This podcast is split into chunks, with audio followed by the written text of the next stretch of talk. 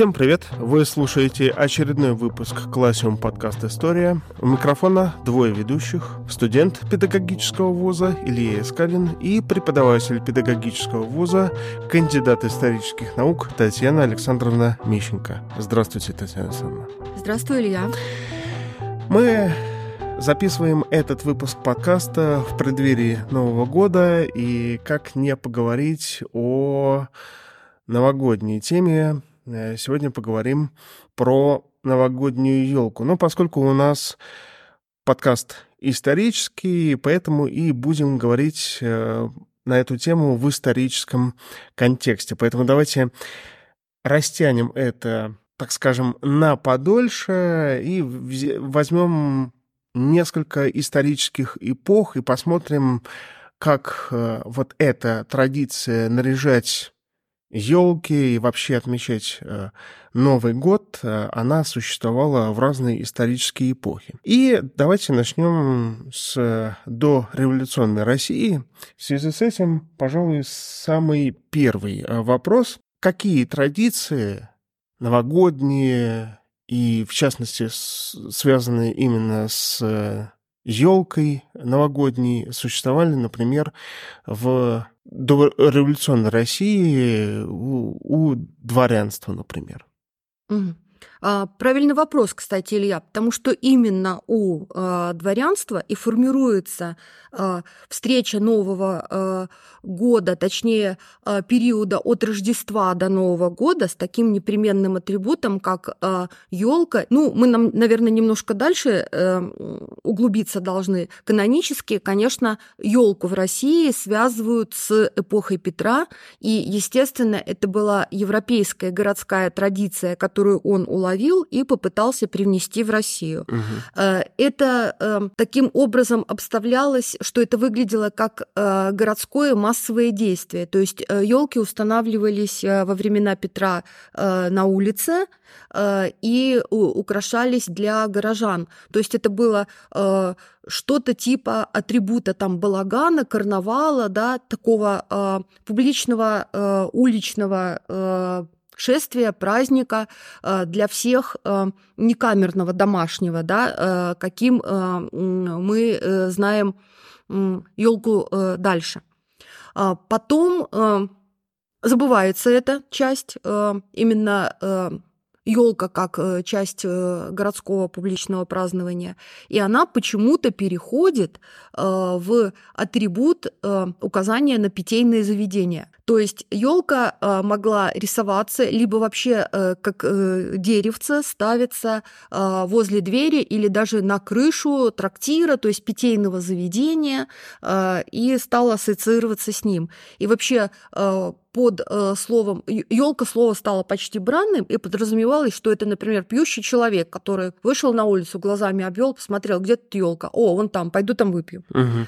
А, э, то есть э, елка это был практически обзывалка такая, пьяница ты, да, елка ты. А, значит, э, такой негативный контекст, да, это получило на долгое достаточно время. И когда елка вернулась еще раз в атрибуты праздника вот этого рождественского новогоднего э, цикла, э, это времена Николая I на российском престоле. Его э, супруга, принцесса Шарлотта Прусская, э, привезла с собой эту традицию из родной Пруссии, э, где э, елка использовалась э, именно как э, часть такого э, семейного, да, рождественского э, праздника э, для всех обитателей э, королевского дворца.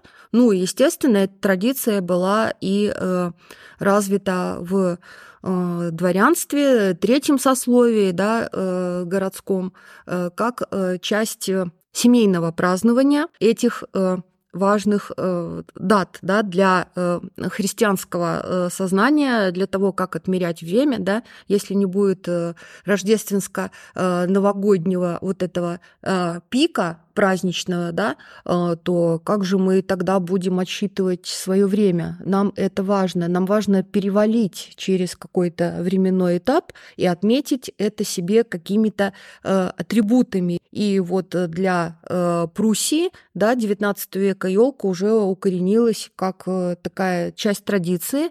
Естественно, что девушка скучала в России по своему дому, да, по укладу. Очень чутко относившийся к ней э, супруг э, это отмечал и старался ее как можно больше радовать. Ну, вот, можно сказать, у них был такой э, счастливый брак, и он многое старался сделать для своей супруги, чтобы ее порадовать. И вот он и ввел во дворце, да, вот празднование Рождества, Нового года э, с елкой, как это было принято э, в прусском королевском uh-huh, дворце. Uh-huh. Ну, а у нас же как распространяется, да, новое культурное явление? То, что происходит в императорском дворце, подхватывается придворными, от придворного круга аристократов это переходит к дворянам э, более провинциальным, да, эм, с усадьбами. Люди разъезжаются из столиц и несут эту традицию уже по всей Руси Великой, да, туда, где стоят их загородные усадебные дома, куда тоже приезжают э, гости в зимний период, в общем, те, кто не оказался в столицах зимой, да, в любом случае они празднуют э, у себя э, в усадьбе с приглашением гостей, родственников и так далее. То есть все равно это, да, для нас, для всех и для провинциального дворянства XIX века важные даты. И вот как это уже начало обставляться? елка использовалась как праздничное дерево, да, то есть э, это ну, достаточно близко к э, нашим ритуалам, уже устоявшимся в 21 веке. То есть э, дерево украшалось чем? Естественно, настоящими да, фруктами, засахаренными, да, вот марципанами. Вот эта немецкая традиция переходит и в Россию конфетами. С конфетами, кстати, тоже было попроще. Совпало две тенденции. Э, более дешевое производство сахара и увлечение елкой привело к тому, что э, конфеты стали вывешиваться э, на елку как одно из главных лакомств. И снятые с елки и раздаваемые детям вот эти сладости, фрукты и конфеты затем хранились ребенком да, или родителями и выдавались этому ребенку как награда награда, да, отличие за хорошее поведение, да, там, э, за успехи в учебе, за то, что это хороший мальчик, да, или э, хорошая девочка. Вот э, лакомства с елки, они еще так вот долгое время э, растягивались. Э, то есть э, э украшения елки это были э, фрукты и конфеты. Э, интересно, что это были также свечи, прям настоящие свечи. А, конечно, мы понимаем, что это пожароопасно, а, и действительно Тогда были... об этом никто не думал. Да, да, люди были гораздо более беспечны. Это мы, значит, вот первое поколение суперосторожных людей, помешанных на безопасности. Угу.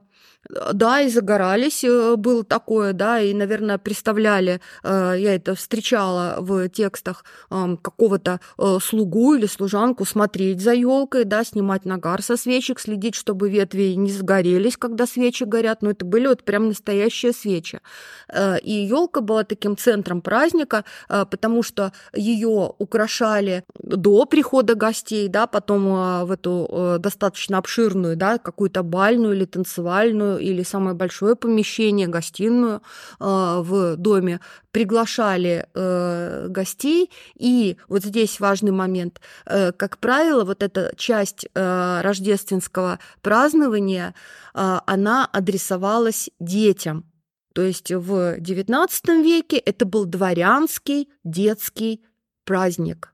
Это для детей висели эти украшения, это для детей горели свечи, э, это э, для детей готовили подарки, которые им вручали под елкой. А, и традиция подарков, она э, тогда возникла и весь XIX век она развивалась, э, как-то уточнялась, и, в общем-то, она перешла, да, и в последующие столетия. У нас тоже есть традиция э, подарков, да, подарки, да. При, приуроченных к этой дате особенность вот новогодних подарков, она также транслируется. То есть это не какие-то супердорогие или прям полезные вещи. Это милые сувениры. Возможно, что этот тренд тоже идет именно от Николая I, который значит, пытался порадовать свою супругу э, так, как она привыкла э, в своем э, родном семействе. Мне кажется, это немецкая культура, да? Э, милые, приятные сувениры человеку, которые показывают внимание дарящего к его персоне. Вот. То есть получается, что еще в XIX веке, когда елка уже плотно вошла в жизнь русского, российского дворянства, поначалу это прежде всего был детский праздник, даже фактически без участия взрослых, и даже не совсем семейный, или все-таки семейный. Ну, мы же люди гостеприимные и хлебосольные, да? А, значит, это был праздник, который готовят взрослые, угу. а адресуется он э, детям. Вот какие дети есть в семействе? Маленькие, значит, к ним приглашаются маленькие гости, да, разного возраста дети. Значит, э, дети каждого возраста приглашают, э, ну, понятно, что родители приглашают для них, да, их друзей, гостей, именно их возраста. Вот можно э, привести в пример рассказ э, Уприна «Топер», да? Кстати, чем отличается рождественский рассказ? Э, каким-то маленьким чудом которое совершается э, на Рождество. Э, и э, вот это Э, маленькое чудо, э, оно чаще всего э, именно происходит с бедными, страдающими, несчастными, которые обретают что-то маленькое на это Рождество, да, но это их либо мечта, либо спасение. И вот у Куприна есть несколько таких рассказов о рождественском чуде, и у Бунина тоже там, ну, Куприна известный чудесный доктор, да, когда к семейству бедных людей приходит доктор, который откликается на душераздирающую просьбу отца семейства, который не может заплатить, а у него ребенок умирает дома, а, и его жена тоже больна, а, и э, все выжили по итогу, да, это вот классика рождественского рассказа, это рождественское чудо. У Куприна есть и другой рассказ, где описывается детально вот этот э, праздник елки, э, рассказ Топер. Э, в общем-то, здесь тоже чудо, э, которое заключается в том, что при подготовке к празднику э, в богатом дворянском хлебосольном доме все почему-то забыли, что они не пригласили себе вот этого наемного музыканта, э, который назывался вот Топер, да, угу. и Э, на елке для детей некому играть, а как же они будут танцевать, да, как же будет праздник-то происходить, если музыкального сопровождения нет. А, и, э, значит, э, там кто-то вспоминает, начинает звонить по каким-то объявлениям, отправлять извозчика с какими-то записками, и в конце концов привозит какого-то маленького в какие-то платки замотанного, вроде маленького мальчика, когда его из этих всех одежек достают, оказывается, что это, ну, такой подросток, в общем-то, не совсем совсем уже малыш, э, и он э, садится и играет, и он настолько виртуозно играет, что отец семейства снисходит до детского праздника, выходит э, в эту общую залу, спрашивает, где вы его откопали, и его, значит, старшая дочь, которая уже такая девица, да, девушка, то есть вот я к тому, что дети разных возрастов, от малышей до уже таких юношей и девиц на выдании, да, могли участвовать в этом празднике семейства, принимая принимая гостей своего возраста, она ему шепотом говорит, что где она его там э, нашла, порекомендовали ей, э, значит, как вот наемного музыканта. А, отец тут же привозит одного из известных братьев-композиторов э, послушать и э, затем этот композитор э, в конце вечера знакомится с этим мальчиком, а, и итог э, чудесного этого дня а, того, что в дальнейшем этот топер станет профессиональным музыкантом, композитором и будет учиться в консерватории. То есть вот как все совпало, это чудо рождественского дня. И вот описывая это чудо, да, там есть тема выбора подарков, что подарить такому-то. Э, значит, отец семейства говорит, э, так он же уже покуривать начинает, он гимназист старших классов, подарите ему красивый мундштук – они продаются в магазине у Мюра. Езжайте к Мюру, да, самые дорогие сувениры, купите этому гимназисту вот э, предмет для курения, э, ну и так далее. То есть это были милые сувениры, адресованные, соответственно, возрасту, интересам ребенка, и дарились они всем приглашенным гостям, ну и своим детям, естественно, тоже. Угу. То есть вот, вот такой был контингент и предназначение этого праздника. Естественно, с танцами, да, с какими-то играми, э, с тем, что это э, елка должна э, поразить. По-моему, в этом рассказе есть дети были на стороже, смотрели, э, они наряжают ли елку, хотели проникнуть в залу, а их обманывали, говорили, нет-нет, это не елка, это пришли полотеры натирать паркет, ничего там не происходит. То есть задача еще была поразить уже нарядной елкой елкой, всей в, всей в огнях, да, вот, а, вот эту э, детскую аудиторию. Вы сказали как раз, что в самом рассказе у Куприна как раз э, у врача, который по некоторым причинам не может оплатить лечение своей дочери, ну, потому что нет такой... Нет, нет, он ищет доктора. Вот этот главный герой, он ищет врача, и никто без денег не соглашается прийти. И более того, даже если ему назначат лечение, у него не будет денег в аптеке купить лекарства. Ну вот, в любом случае, то есть э, у человека финансовые сложности. То есть э, можно сказать о том, что социальное его положение, оно отличается например, от э, социального положения, например, кого-то еще, у кого с, с деньгами, возможно, э, проблем нет. Ну вот это да, это контраст рождественского рассказа. То есть в Рождество не все люди празднуют. Есть люди, которые страдают, которые голодают. Это же тоже наша христианская традиция, да? В праздник вспомни о бедном, помоги ему. А вот как раз об этом у меня вопрос, ну или близко к этому. Отличалась ли елка по своим аксессуарам? То есть можно ли было по елке новогодней определить э, социальный статус семьи и э, человека? То есть по тому, как богато она, например, украшена? Богато, затейливо, да, э, сколько приглашено гостей, да, э, насколько дорогие или нет э, подарки, которые им дарят. Естественно, это отличалось по достатку семьи, ну и, скажем так, по хлебосольству. Хорошо, я немножко переформулирую вопрос. Отмечать Новый год с елкой и вообще отмечать его красочно, бурно, с праздником для детей. Это была прерогатива только дворянской семьи в XIX а, веке? А, или то есть только... мы говорим о да. сословности праздника? Да, да. Да, да, уважаемый Илья и зрители, слушатели. А, в XIX веке праздник э, носил сословный характер, то есть это был семейный праздник э, дворянского круга. Но мы уже говорили, что часть людей оказывалась зимой в поместьях, угу. а не в крупных губернских городах или двух столицах. Да?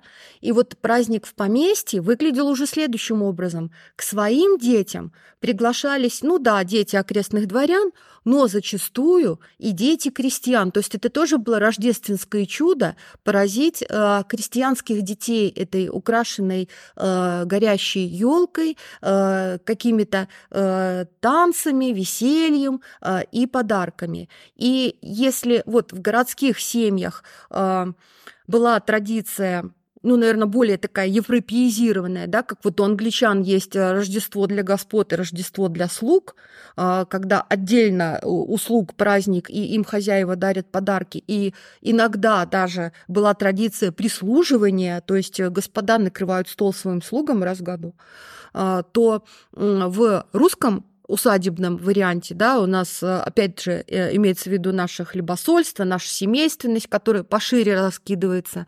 А, дворянских детей на этом празднике смешивали с крестьянскими, то есть они с ними э, встречались на одном, а не на угу, разных угу. праздниках. А, и это было общее веселье, более того, у них были поручения от родителей, да, что-то интересное придумать, привлечь вот этих крестьянских детей в хоровод, познакомить познакомиться с ними, да, там поиграть с ними, что-то им рассказать, э, быть ласковыми, доброжелательными. Ну, в общем-то, это тоже такая социальная практика, э, которая где-то должна осуществляться. И вот э, рождественская вот эта елка, да, детский праздник, как раз чудным образом для этого подходила, и многие дворяне об этом помнили. И вот я хочу привести в пример воспоминания одного из дворян такого российского пограничья, бывшей Черниговской э, губернии, где располагалось огромное имение, ну, в разных местах этой губернии, э, семейства Голицыных и э, Долгоруковых, э, выходец из этого семейства единственный остался в Советской России, и он свои детские воспоминания конвертировал в свою новую профессию э, театрального и кинематографического консультанта, когда снимали исторические фильмы, да, нужно было сделать это достоверно, и вот э, он написал э, книгу, такое типа пособие, да, э, по этому поводу, э, где его детские воспоминания э, о елке выглядят следующим образом. А, почти в каждом дворянском особняке имелась зала, комната, предназначенная исключительно для танцев и в другое время ненужная. В ней только по стенам стояли стулья, а в конце рояль. Это и способствовало елочной конспирации. Примерно за сутки до празднества в зале на деревянном кресте устанавливалась большая высокая елка. Туда же переносились свечи, украшения и подарки, и взрослые представители семьи, заперев двери на ключ, приступали к украшению дерева. В отличие от теперешней елки, мало было уделено внимания Деду Морозу и преобладали летали хлопушки и шоколадные бомбы с сюрпризами. Первые с бумажными колпаками, а вторые с медными брошками и колечками с, э, камешками. А, было тоже много позолоченных и посеребряных грецких орехов, мандаринов и крымских яблок и всякого рода бомбольерок, картонных фигурных коробочек с конфетами. Легкие игрушки, куклы, дудки и прочее тоже часто висели на елке. То есть достаточно подробное да, описание, которое нам э, позволяет вот эту атрибутику праздника практически себе э, детально представить.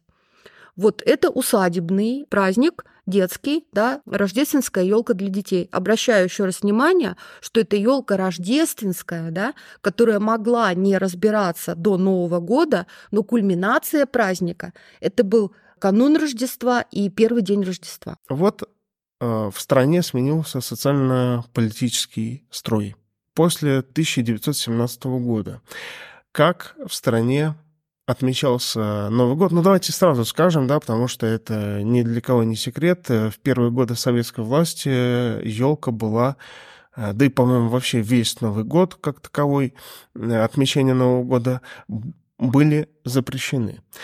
Почему это было сделано и как э, население с этим справлялась, потому что, в общем-то, к Новому году-то привыкли уже к праздникам и к веселому времяпрепровождению зимой. Угу.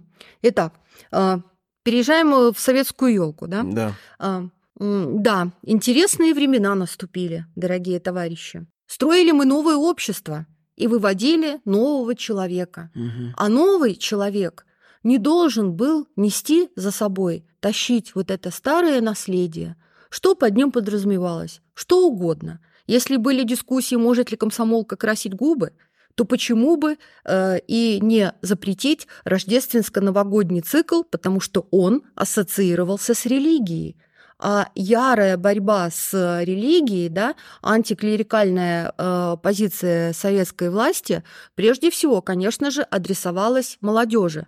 Мы помним, что э, елка была в основном э, рождественская, да, новогодний угу. цикл э, она собой символизировала, естественно, с акцентом на Рождество, да, на христианство, э, на э, такую э, христианскую традицию э, перехода э, от одного состояния э, в другое состояние и природы, и отсчет времени, э, и э, ощущение себя в этом времени. Э, естественно, что э, Советские идеологи э, стремились это все сломать, но вот вопрос, чем заменить.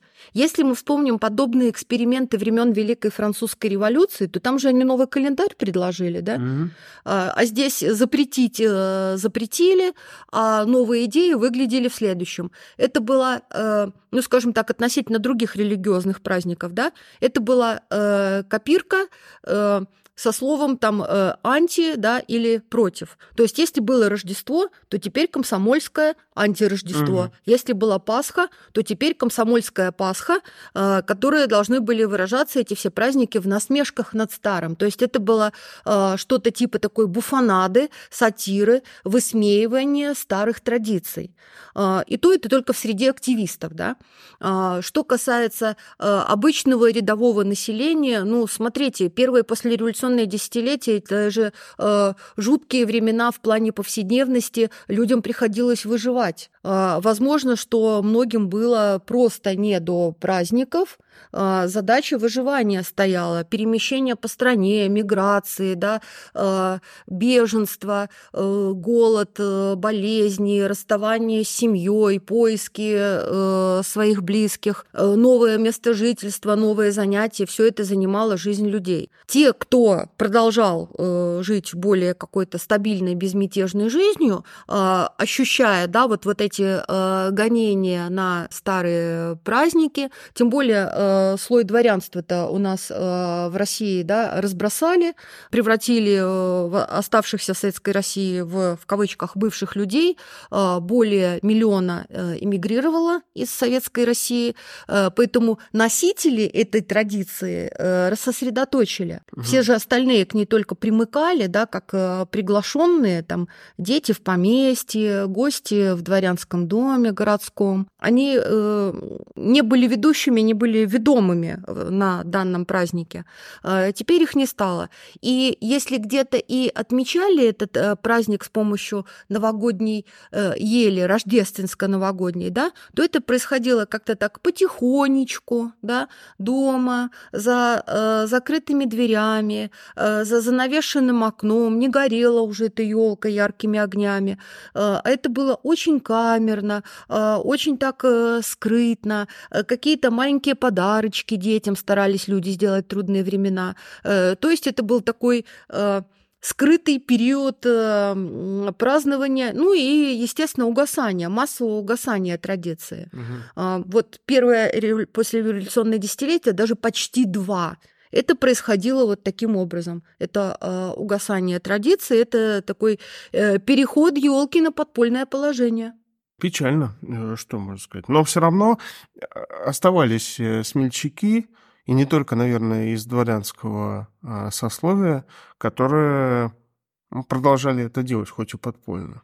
Рискуя, в общем-то, своим Да, да, всем. вот в воспи- воспоминаниях интеллигенции да, 20-х годов детей вот этой новой советской интеллигенции э, встречается э, елочка, э, но, э, значит, э, окно должно было быть э, занавешенным, не надо было рассказывать, что дома поставили елку, не нужно было хвастаться подарками, то есть все потихонечку. И там же еще проверки были, да? то есть ходили, почему окна занавешивали? Да, да, могли в окно посмотреть, да, у кого, а вдруг у кого-то елка горит. И комсомольские активисты могли заскочить и рассказать, как это ужасно, это буржуазная дворянская традиция прошлого э, с попами связанная, немедленно прекратить. То есть мы вот опять видим тенденцию к тому, что даже после того, как э, начался Советский Союз, э, вроде бы э, сменились политические ветра, и там уже преобладала тенденция на пролетар, пролетарские какие-то течения, когда рабочий был во главе угла, все равно елка оставалась э, праздником для интеллигенции и более а, такого привилегированного, что ли, класса. Бывшего привилегированного класса. А, да, кстати, упускаем момент. А как же Ленин и дети, да? Угу. А, с знаменитой хрестоматийной картинкой, как он там возле елочки Мгм. водит э, Мгм. хороводы, Да. дети в костюмах, и э, он им э, готовит и вручает подарки. Это же Пропаганда? известный рассказ кого одного из его биографов, который писал биографию Ленина для детей вот в этих рассказах. А, м, вылетело сейчас к большому стыду из головы имя. По-моему, Зоя Воскресенская. Надо уточнить. Э, Не ориентируйтесь на меня, пожалуйста, товарищи. Э, В этом случае, ну, по-моему, я права. А, Так вот, э, это было, ну, опять-таки, Ленин из дворянской семьи, да?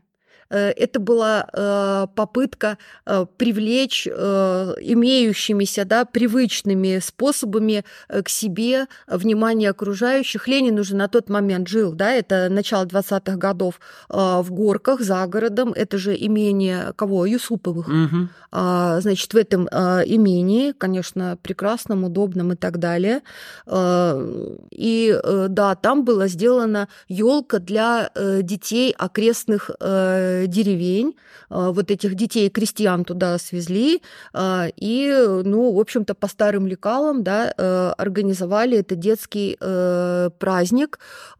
Но это не получило такого общественного распространения. То есть э, это осталось такой частной инициативой, ну, может быть, потому что э, Ленин уже э, болел, да, э, был достаточно так изолирован от э, партийной элиты в столице. Ну, может быть, это прочитали как его чудачество, да, и э, никакого э, массового продолжения это не имело. Но вот такой эпизод имел место, да, по, было по старым лекалам. Это было, Да. да, это было. А, Он э, в этом ничего такого э, не увидел, да, э, Поповского. Это был милый детский праздник, Мгм. наверное, потому как он его и помнил в своей большой семье разновозрастной, да, и, наверное, и детей прислуги они в свое время когда-то приглашали. Все-таки папа был чиновником регионального уровня. Это примерно как сейчас начальник э, департамента образования региона. Вот Мгм. министр образования региона. Мгм. А, Папа был э, Илья Николаевич Ульянов. Э, Значит, э, конечно же, видимо, дома устраивалась елка. Ну и уже человек пожилой, да. Владимир Ильич-то у нас в 20-е годы. Интерес к детишкам вокруг умилиться, порадовать детей, я думаю, нормальный человеческий позыв, и он его реализовал. Еще раз повторяю, что это не получило какого-то массового пропагандистского отклика. Мгм. То есть вот э, 20-е годы мимо, начало 30-х э, тоже мимо. У нас есть рубеж, Илья.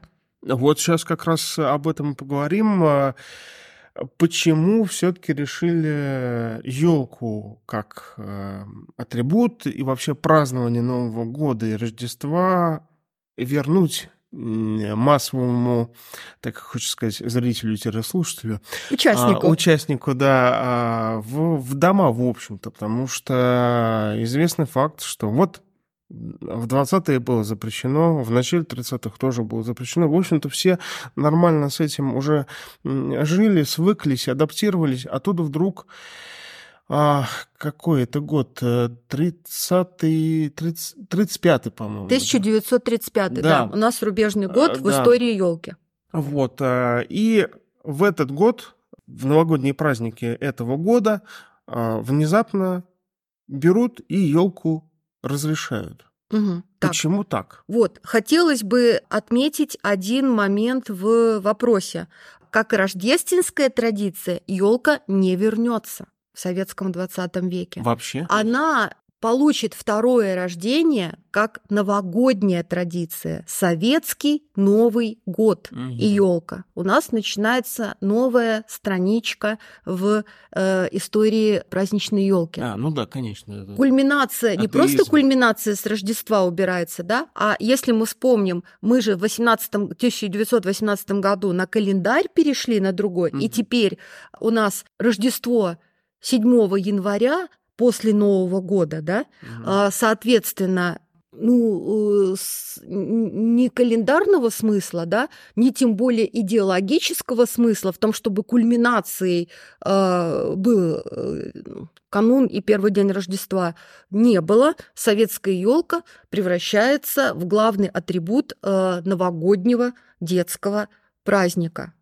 И Э, позднее в атрибут советского семейного и опять-таки городского праздника. То есть все три традиции, которые как-то там намечались и какими-то ростками да, э, из Петровского э, и всего императорского времени в России росли и развивались и колосились, вот заколосились они именно и связались воедино в советском праздновании нового, именно Нового года. Итак, возвращаясь, 35 год, да, предыстория какая?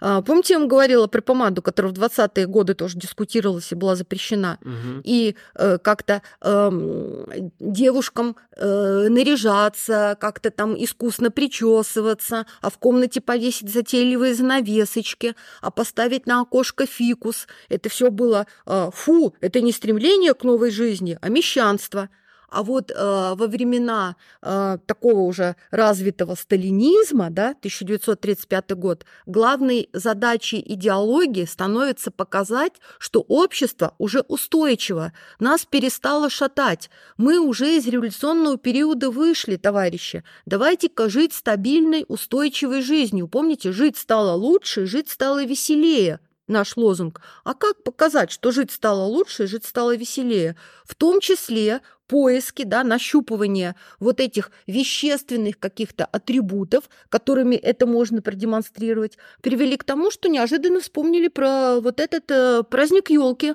детский. То есть наступила такая стабильность. Э, да, ее прям наступали сверху mm-hmm. на общество, да, говорили, товарищи, живем стабильно, женщины, красьте губы, укладывайте волосы, купите себе крепдышиновое платье, каким-то образом приобретите себе новые туфли, опять услаждайте наш взгляд, все можно, все нормально, цветы поливаем, занавески вешаем. Угу. Соответственно, предыстория. Якобы едут в машине Сталин и э, партийный идеолог э, Павел Петрович Постышев. Угу. И э, вдруг речь почему-то заходит о елке, и Сталин говорит, а что, этой традиции уже не существует, да? Э, у нас э, что-то с елкой не то. А почему?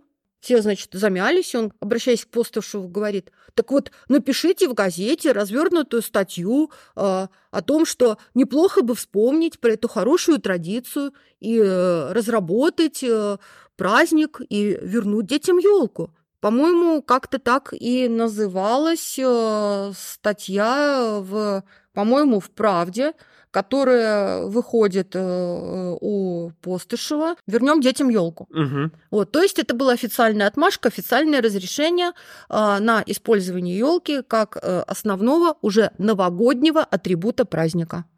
Ну и с тех пор, с того момента все закрутилось, завертелось с новой силой. И елка с тех пор, и новогодние праздники уже никуда от нас не ушли. Да, да, традиция закрепилась. Только вот смотрите, а, меняется, например, а, э, интересно, э, да, э, дьявол в деталях. Меняются элементы украшения елки. Никаких уже настоящих засахаренных фруктов, да, настоящих свечей, а, то есть рождественская атрибутика убирается. Естественно, никаких ангелков, которые могли повесить на елку фарфоровых, да, или там каких-нибудь бумажных. А что если? Ну, вот как правильно отмечал э, Владимир Николаевич, да, в э, цитате, которую я зачитывала, э, главной фигурой из атрибутики елочной становится Дед Мороз. Угу. То есть вот его пристегнули к елке э, тогда. Начинают выпускаться игрушки, ну вот э, 30-е годы э, игрушечная промышленность это еще артели. Э, это не производство. Угу. А, начинают вот этими артелями выпускаться э, елочные игрушки э, такого идеологического характера. Полярники. Тема полярники на льдине, игрушки полярники. Э, Летчики. Прям, прям игрушки. Угу. Самолетики. Чекалов? Э, таки, Чекалов мог висеть на елке. Э, таки, да. Э, если у себя найдете на чердаке, не выбрасывайте, товарищи, раритет. То есть все вот эти э, ватные э, летчики и картонные самолетики э, это э, первые попытки да, по-новому украсить э, новогоднее праздничное дерево. А мандарины попозже появились?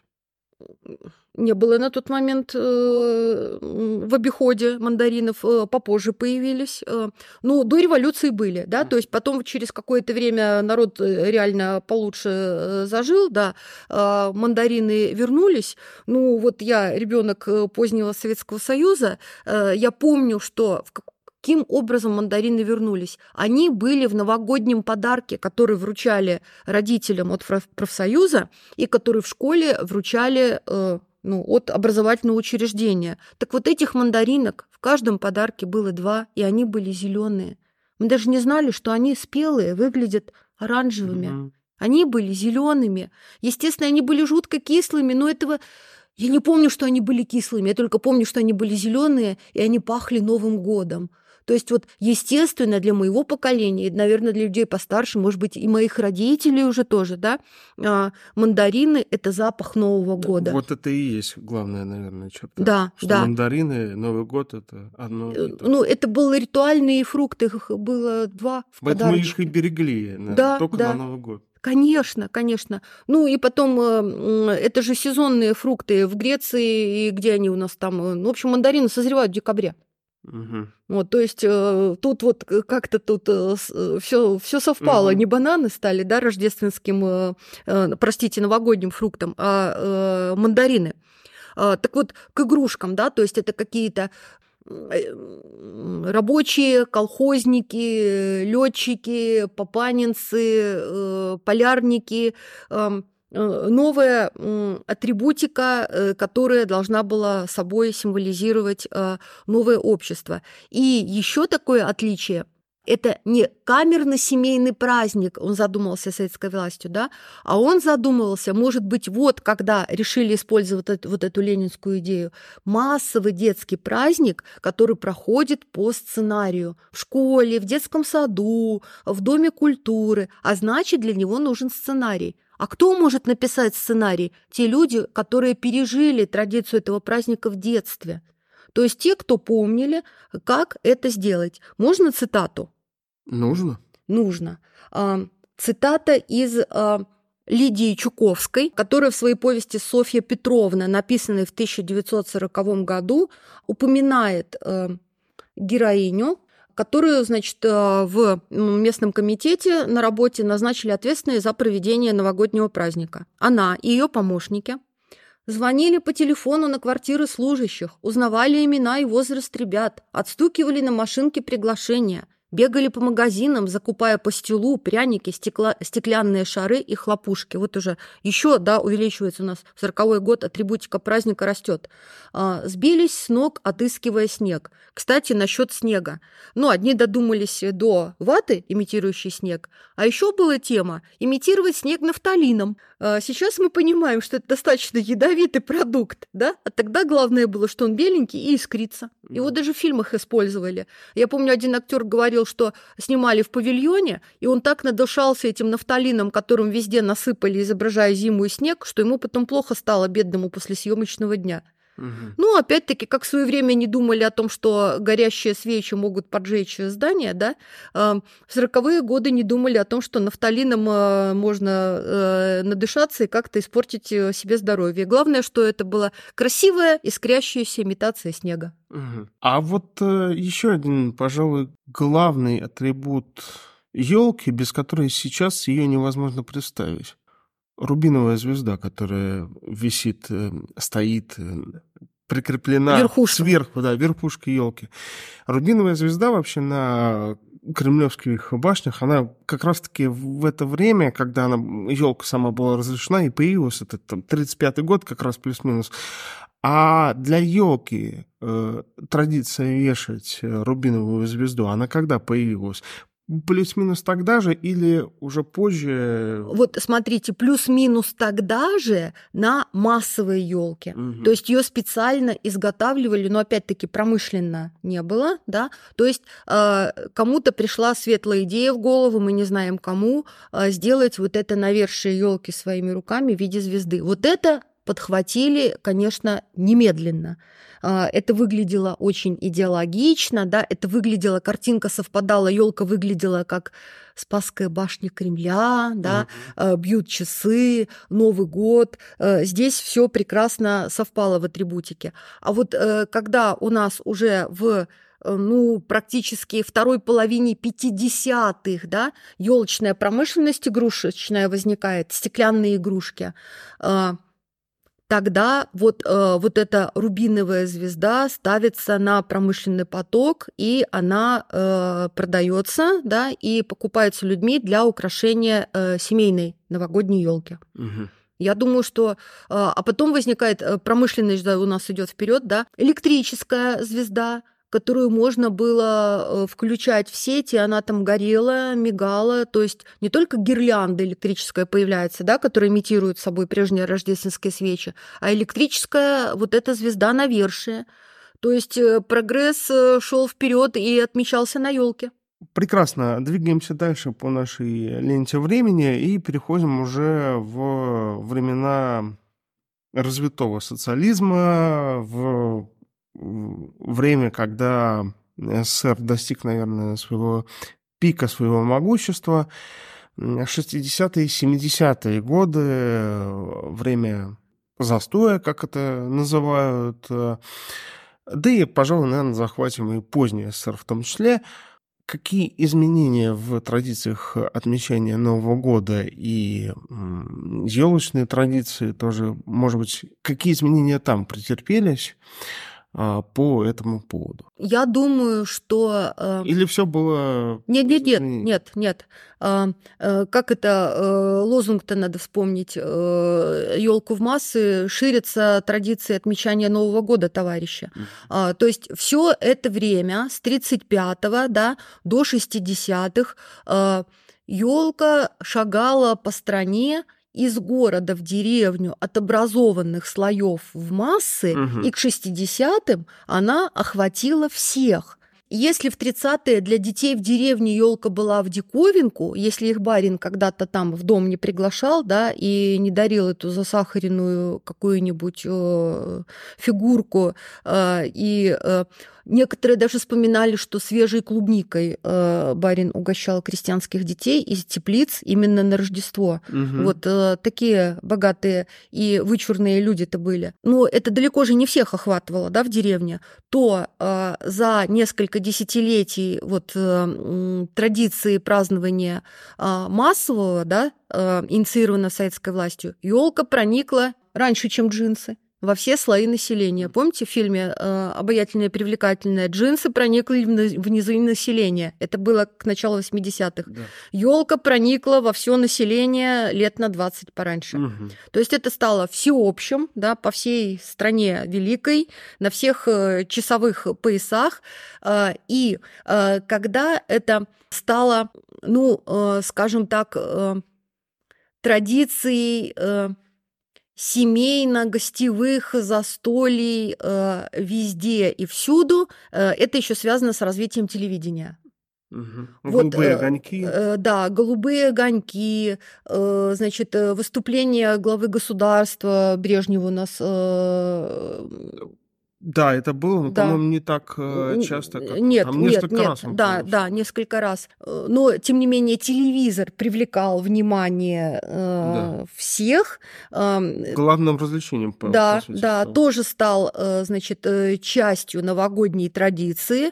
И если в XIX веке были вот эти святочные рассказы рождественские о чуде, да, Мгм. в советской традиции у нас появляются фильмы, которые показывали, как правило, 31 декабря. И еще э, тема выходных дней. Смотрите, долгое время и 31 декабря был э, рабочим днем.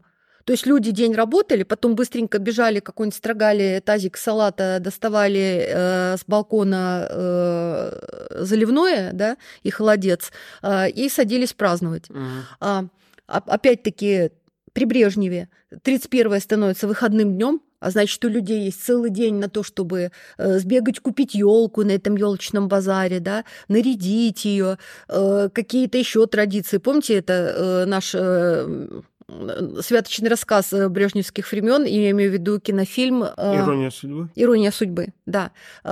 Тему вот домашнего праздника и сопровождается чем? Эм, каждый придумывает себе какие-нибудь традиции. Угу, угу, да. Ну, например, вот, вот эти ребята изобрели там э, традицию перед Новым годом ходить в баню. То есть переизобретение традиций уже становится частным делом людей. Я бы хотела сказать, что вот, вот это признак э, поздней советской елки. Э, и э, телевизор здесь сыграл немаловажную роль, ну, точно так же, как э, выходной день. Угу. Вот э, это дало пищу для традиций. Например, мы всегда смотрим, я не знаю, утром 31 декабря мультики, а потом наряжаем елку. Ну, то есть тут вот народ э, у нас э, изобретательно себя повел, и, наверное, эта тема еще ждет своего исследователя. Пока живы люди, да, надо проводить опросы, товарищи дорогие, составить опросный лист и походить то есть, по современникам. А, то есть получается, что то, к чему мы сегодня так привыкли, и это кажется незыблемым, ну, традиции Нового года, когда обязательно нужно э, приготовить э, тазик, целый тазик оливье, ну, кому как, конечно. Ну, в общем, оливье – это не, неотъемлемая часть новогоднего стола, как и елка, в том числе. Елка, оливье и мандарины, мандарины телевизор. телевизор. Это вот все пошло из 70-х э, брежневских времен, э, даже из 60 ну, начиная с 60-х и э, да, начинало, да, да. начинало закрепляться именно... Несколько десятилетий.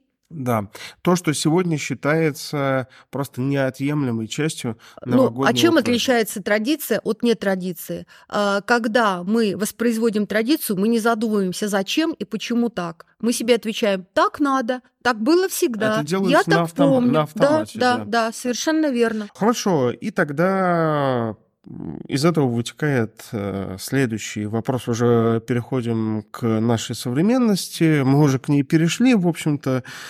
И интересно узнать ваше мнение. Почему, на ваш взгляд, Новый год э, и все сопутствующие ему атрибуты стали настолько любимыми и важными э, и праздником, и, э, в общем, важным праздником для россиян. И, по сути, это самый любимый праздник, которого все ждут в течение года. Вот новогодние праздники закончатся, и дальше многие ждут следующих новогодних праздников.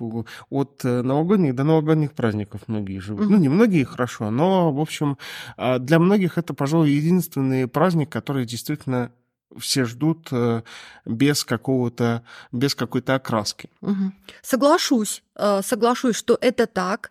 И есть такая э, социальная теория, да, о том, что людей должны объединять э, некие э, маркеры социальные, э, которые всеми разделяются. В общем-то, праздник Нового года э, был найден на ощупь обществом стихийно в трудный момент перестройки общества от э, позднесоветского к э, обществу 90-х э, годов, да, когда распался Советский Союз, когда исчезла вот эта тема стабильности из жизни, она, наоборот, приобрела э, ну, максимально нестабильный, кризисный характер, неустойчивый. Э, Люди были в поиске чего-то устойчивого, от чего можно отсчитывать. А, И э, также, я думаю, такой момент нашей духовной э, культуры и нашего мировоззрения, как отсчет времени, он продолжал работать. От чего удобно отсчитывать время, к чему мы привыкли.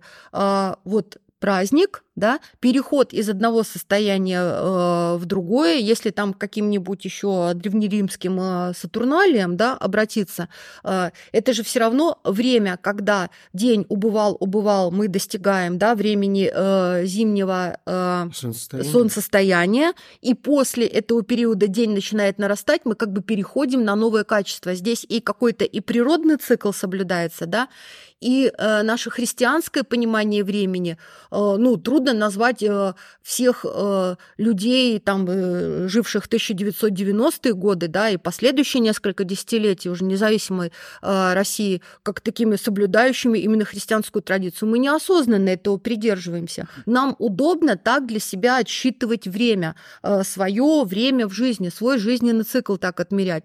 Ну, единственное у нас, конечно, отщепенцы здесь это педагоги. Мы, кроме того, что мы меряем время от Нового года до Нового года, от вот этого праздника, да, а, и перехода э, от, от одного календарного а, года к присчитыванию следующего, у нас есть специфический Новый год, это 1 сентября. И когда мы говорим в прошлом году, это, скорее всего, не в календарном, а в прошлом учебном году.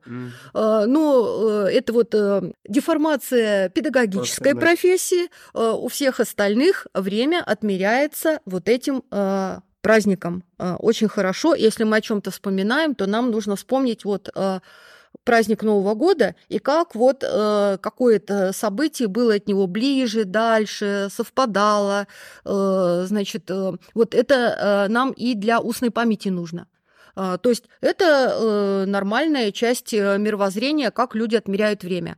И вот э, с чего я начала и ушла. В эпоху нестабильности 90-х годов, да, когда разрушались многие советские традиции, многое пересматривалось. Ну, например, сейчас праздник 7 ноября и 1 мая да, угу. а, все, к ним уже не относились с таким придыханием, никого никуда ни на какую демонстрацию не отправляли, а, а значит, э, люди для себя их как-то пересмотрели и э, чем-то другим занялись, а, то на ощупь общество нашло вот этот праздник как маркер и точку сборки вот семейным праздником э, так и остался. Э, может быть, он менее стал государственным и массовым, он больше перешел в частную сферу, а, так и остался а, праздник Нового года, и, естественно, он должен был сопровождаться какими-то знакомыми атрибутами. Вот главным таким знакомым атрибутом, конечно же, осталась елка. Вот, в принципе, в поменявшемся обществе у нас есть всего две такие точки сборки, которые разделяют все люди, как традицию и сопутствующие ей ритуалы. Это Новый год и День Победы. Все. Угу. Это все наше наследие. По сути, по сути, да, так и есть два главных праздника, которые, которые отмечают все так или иначе. А, что ж, э, нам уже потихоньку пора заканчивать. А, ну и финальный, пожалуй, вопрос. Э, что вы пожелаете, Татьяна Александровна, нашим слушателям в преддверии Нового года? Я отношусь э, к тем россиянам, которые считают, что Новый год – это главный семейный праздник. Мое главное правило – на Новый год нужно быть дома, видеть вокруг свою семью, близких людей. Поэтому я всем желаю видеть рядом на Новый год свою семью, испытывать и давать друг другу радость, тепло, хранить себя и своих близких. Удачи нам, счастья, чего-то светлого впереди. Что ж, я с удовольствием присоединяюсь к пожеланиям Татьяны Александровны. От себя лично хочу пожелать, чтобы в новом году вы получили как можно больше положительных эмоций. Именно положительных эмоций. И хочется верить, что наш подкаст и проект Классиум История в целом будут как раз-таки таким источником положительных эмоций. Спасибо вам большое, что в этом году были с нами, слушали наши выпуски. Увидимся и услышимся с вами уже в новом 2024 году и в новых выпусках Классиум подкаст История. Как всегда, обязательно подписывайтесь на все наши социальные сети и в первую очередь на наш телеграм-канал. Все ссылки на социальные сети вы сможете найти в описании к выпускам на тех платформах, на которых вы нас слушаете. Спасибо вам еще раз, с наступающими праздниками и до встречи в новом 2024 году.